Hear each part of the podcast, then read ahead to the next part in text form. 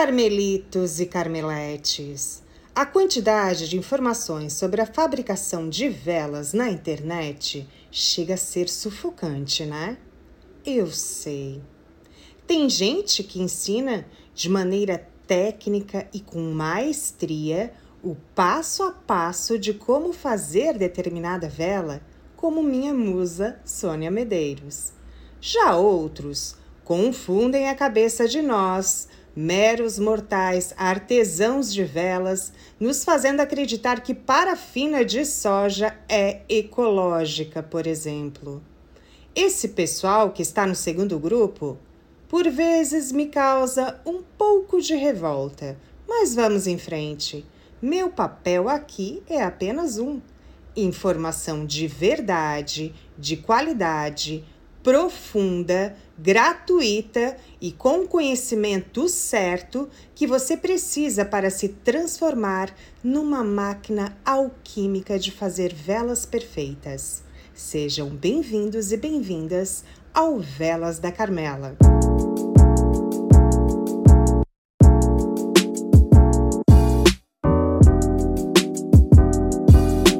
Para quem está chegando por aqui agora, sou Patrícia Rocha Patrício, jornalista e publicitária por formação, cientista por hobby, alquimista por paixão e hiperativa por natureza.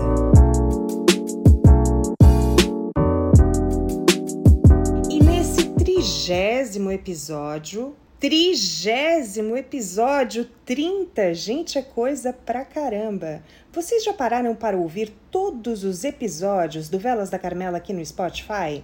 Se não, façam isso o mais rápido possível. Eu duvido que vocês encontrem tanto conhecimento, assim, de maneira tão profunda e estudada, compartilhado gratuitamente com tanto carinho como aqui.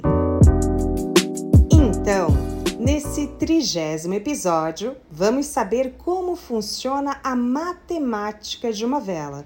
Sim, eu falei matemática, porque fazer velas não é tão simples como parece, né? Fazer velas é mais que uma alquimia, é ciência. Uma ciência baseada em alguns fundamentos como termodinâmica, química, física e sim, matemática. Mas para que serve a matemática no mundo das velas? Para economizar tempo, matéria-prima e, claro, dinheiro. Saber com precisão a quantidade de ser e essência que você precisa para determinada vela ou um lote completo da mesma parece tarefa difícil. Eu é que sei, porque além de ser péssima em inglês, como vocês já viram nos outros episódios, também sou péssima em matemática. E fazer velas é matemática, sim.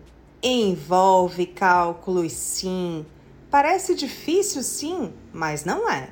E vou te provar agora como é simples a matemática de uma vela. Coloque o seu melhor avental alquímico de velas e mãos à obra. Vem comigo aprender e colocar em prática os cálculos necessários para velas perfeitas e sob medida. Uma vela perfeita somente é construída a partir da compreensão profunda de como cada matéria-prima se entrelaça, se une até formar uma melodia perfeita entre ceras, essências, pavios, corantes, fogo, ar. E não para por aí, né? As matérias-primas para a fabricação de velas se apresentam em formatos diferentes, alguns sólidos, outros líquidos e até mesmo em pó. Trabalhar com unidades de peso como gramas e quilos para preencher volumes cuja unidade é ml e litros, parece não ter importância, né? Mas tem, e muita. Para comprovar tudo isso que eu estou tentando te explicar, faça a seguinte experiência comigo. Pegue um potinho La o potinho mais popular e famoso do universo veleiro. Você deve ter um aí, né? Fala a verdade. Se não tem, já teve. Bom, se não tiver, use outro, mas se tiver o bonito, mantenha ele para essa experiência, ok? Na descrição do fornecedor do potinho famoso La Pianesa, vem as seguintes informações: volume 210 ml, peso do pote 120 gramas, ok? Agora pegue esse potinho La Pianesa, que tem volume de 210 ml, e encha com 210 gramas de cera. Olha a tragédia que vai acontecer agora, gente. Derramou, né? Melecou tudo. Fala sério. Eca, nessa brincadeira aí você perdeu tranquilamente umas 70 gramas de cera por pote. Imagina fazer um lote de uns 70 potinhos de lã pianesa, trabalhando sem noção nenhuma de matemática de vela e desperdiçando míseras 70 gramas por potinho? De grão em grão, a galinha enche o papo, meu bem. No final, lá se foram uns 4 quilos e 900 gramas de cera praticamente fora. Mas como saber quanto de cera e essência preciso para esse pote maldito de 200 ml? E mais, se eu estiver fazendo um lote de 70 peças desse bonitinho, quanto de cera e essência eu vou precisar? Silêncio. Eu sei, só de pensar dá um nó na cabeça, né? Calma. Vem comigo que eu vou te explicar agora mesmo como é fácil. Muito fácil.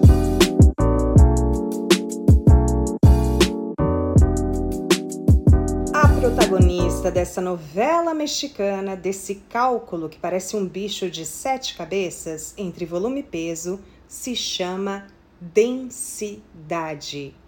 É essa bendita, esse númerozinho, geralmente 0, alguma coisa, esse índice que vai nos ajudar aos cálculos precisos matemáticos de uma vela.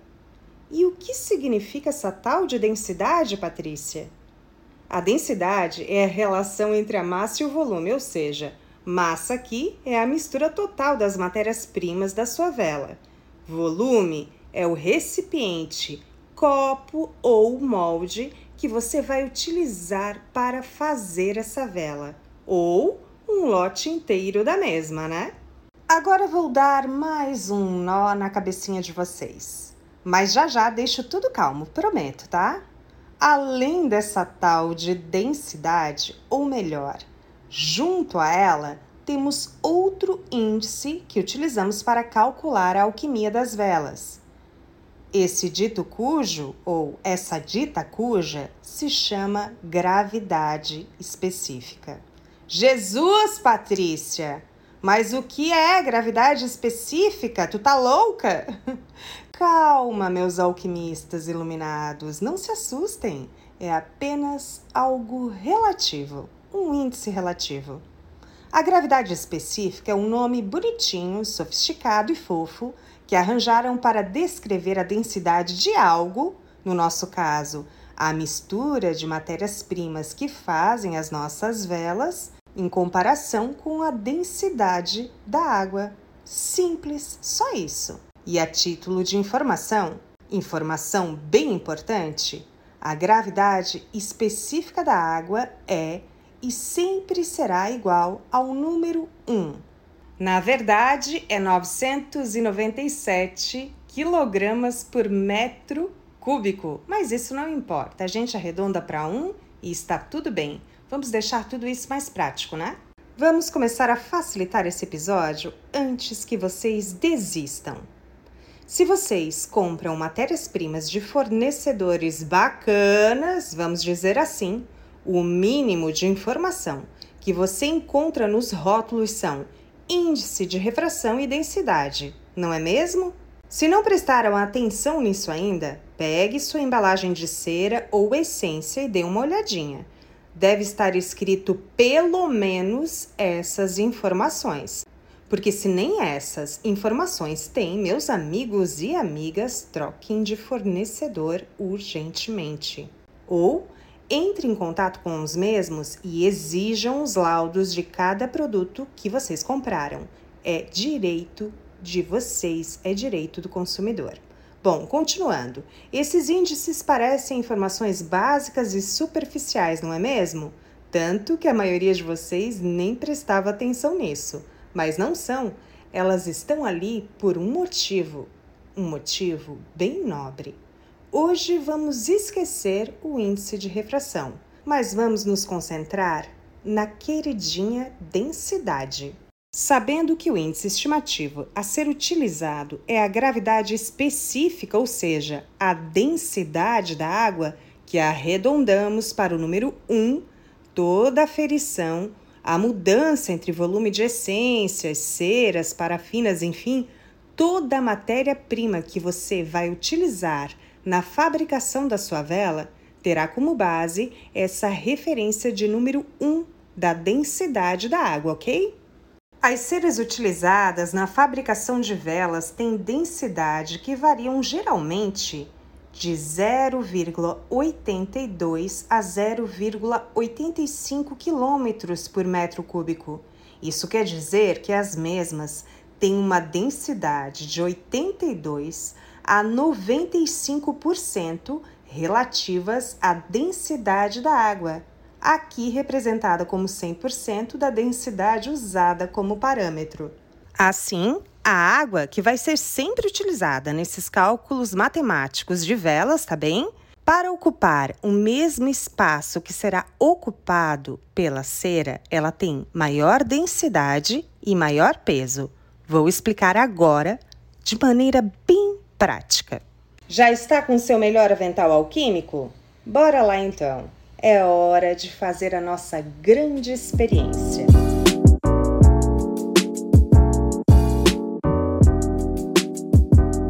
Se você é um alquimista que se preze, deve ter uma balança digital com tara em seu ateliê alquímico, não é mesmo? Se não, pegue caneta e papel, você vai precisar depois dos mesmos. Agora, coloque o potinho lapianesa que o fornecedor indicou que tem uma volumagem de 210 ml vazio em cima da sua balança e aperte a tara, zerando o peso total. Se a sua balança é do século passado, o que pode acontecer, anote o peso do copo no papel de anotações para depois nós descontar esse peso no cálculo que iremos fazer. É um cálculo bem simples. Não se preocupem com nenhum peso a partir de agora, ok? O copo está zerado e agora nós vamos começar a aferir, né, os volumes por peso. Zere a balança e deixe o copo ali paradinho. Agora, escolha um nível em que você queria que sua cera chegasse ao longo da altura do copo. Se quiser, pode até riscar com uma canetinha para facilitar. Olha como é fácil. Agora encha o copo que está ali, paradinho em cima da sua balança, com um tara zeradinho. Enche o copo até a essa altura que você marcou de água e anote o peso. No meu caso, no meu potinho La Pianesa, deu 155 gramas de água. A cera que estou usando tem no rótulo o número da densidade da mesma como 0,86 quilômetros por metro cúbico. Esqueça esse negócio de quilômetros por metro cúbico, cheguei até a enrolar a língua, isso não tem nada a ver, só se concentra no númerozinho. Então quer dizer que a minha cera tem uma densidade 86 menor, 86% menor que a água. Se o pote lapianesa, tá, tem 155 gramas de água quando zerado na tara da, da nossa balança, basta multiplicar esse número, 155, por 86%, que no caso é a densidade da cera que eu estou trabalhando.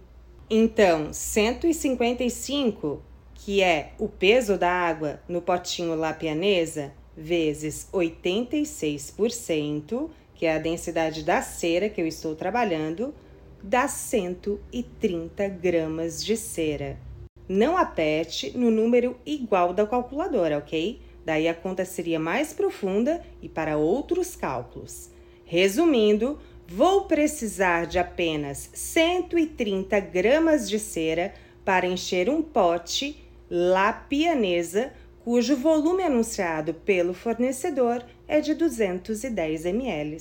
Já para o lote, o qual prevemos aqui no episódio, com 70 frascos do famoso La Pianesa de 210 ml, basta multiplicar o valor da cera do pote unitário, aqui no caso 130 gramas, pelo número total de potes, ou seja, 70.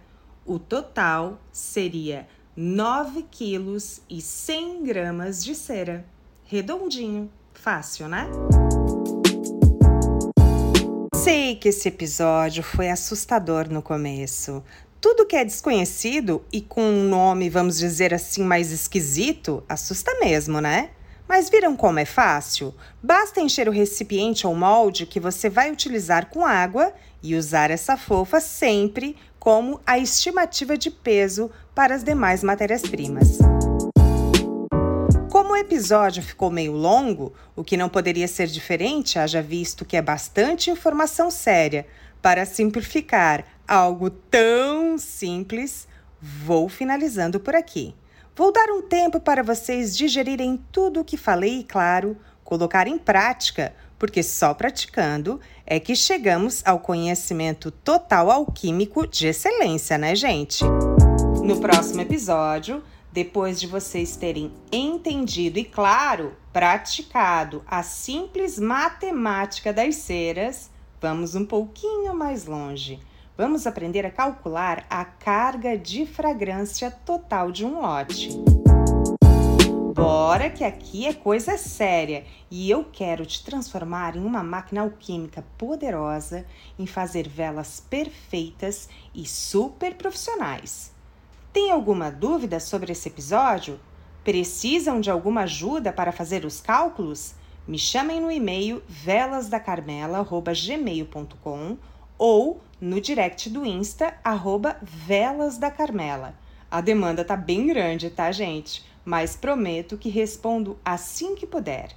Agora faça seu ato nobre do dia para essa mera alquimista que tanto estuda para vos falar por aqui todo este conhecimento de forma gratuita. Favorita, siga, aperte o sino, compartilhe, curta o podcast Velas da Carmela. O Spotify me conta depois, hein? Vamos levar conhecimento de qualidade para os veleiros e veleiras do meu Brasil baronil, que, assim como eu e você, são apaixonados pelo mundo alquímico e mágico das velas. Beijos enormes e até a próxima!